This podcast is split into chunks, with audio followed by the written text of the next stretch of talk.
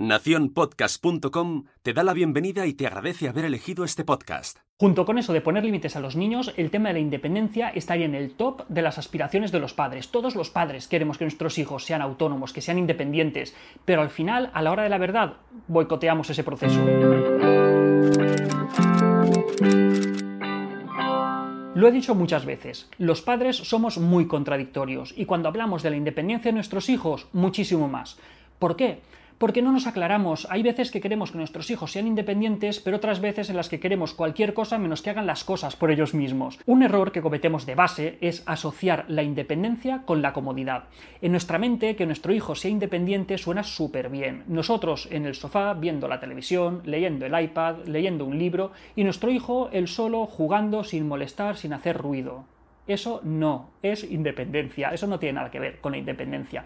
En el fondo, la independencia lo que implica es hacer las mismas cosas que estáis haciendo ahora, pero invirtiendo muchísimo más tiempo. Es por este motivo por el que muchas veces somos nosotros los que boicoteamos esa demanda de independencia de nuestros hijos, porque lograr unos hijos autónomos e independientes va a requerir mucho tiempo por parte de nosotros como padres. Desde que nace nuestro hijo nos pasamos mucho tiempo forzando la maquinaria, tratando de que nuestro hijo sea independiente, que duerma solo, que no moleste, que no llore, que no pida abrazos, hasta pretendemos que juegue solo, pero eso no es independencia eso es tener un niño cómodo. Pero va a llegar un momento en el que ya van a estar preparados para empezar a ser un poquito más independientes, incluso ellos diciendo, papi, mami, mm, yo solo, nos lo van a pedir.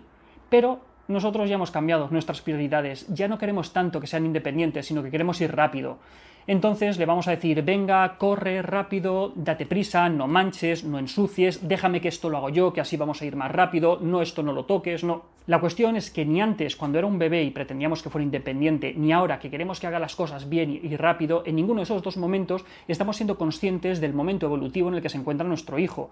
Si antes no estaba preparado para la independencia, ahora quizá no está preparado para hacer las cosas de una manera tan óptima como nosotros esperamos. Como estamos diciendo, independencia no implica necesariamente comodidad, de hecho más bien todo lo contrario, implica invertir mucho tiempo y mucho esfuerzo. Independencia significa menos avioncitos y más permitirle comer él solo o ella sola, aunque sea con manos, aunque manche. Luego lo tendremos que limpiar, sí, pero estamos fomentando su independencia. Independencia también significa quizá menos carro y más permitirle caminar por sí solo. Y probablemente nos cueste más de un cuarto de hora recorrer 100 metros, porque esa curiosidad innata que nuestro hijo va a mostrar en esos momentos nos hará ir muy despacio. Es dejarle que se vista y se desvista por él solo, que sea capaz de ponerse la camiseta, de quitársela, de ponerse o quitarse los calcetines. Él nos lo va a pedir y nosotros tenemos que intentar facilitárselo, aunque nos cueste más tiempo.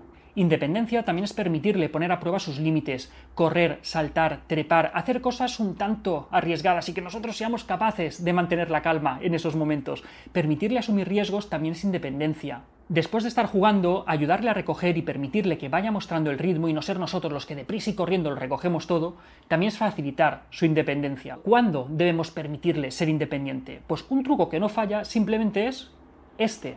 Escuchar cuando nos pida hacer las cosas por él solo o ella sola. Papi, yo solo.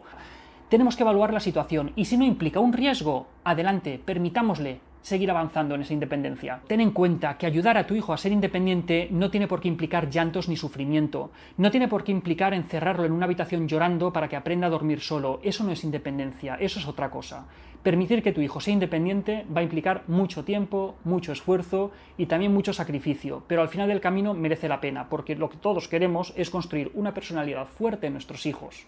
Hasta aquí otra píldora de psicología, espero que te haya resultado interesante. Si quieres comentarme cualquier cosa, cualquier sugerencia, puedes ponerte en contacto en píldoras sin acento albertosoler.es. Un saludo.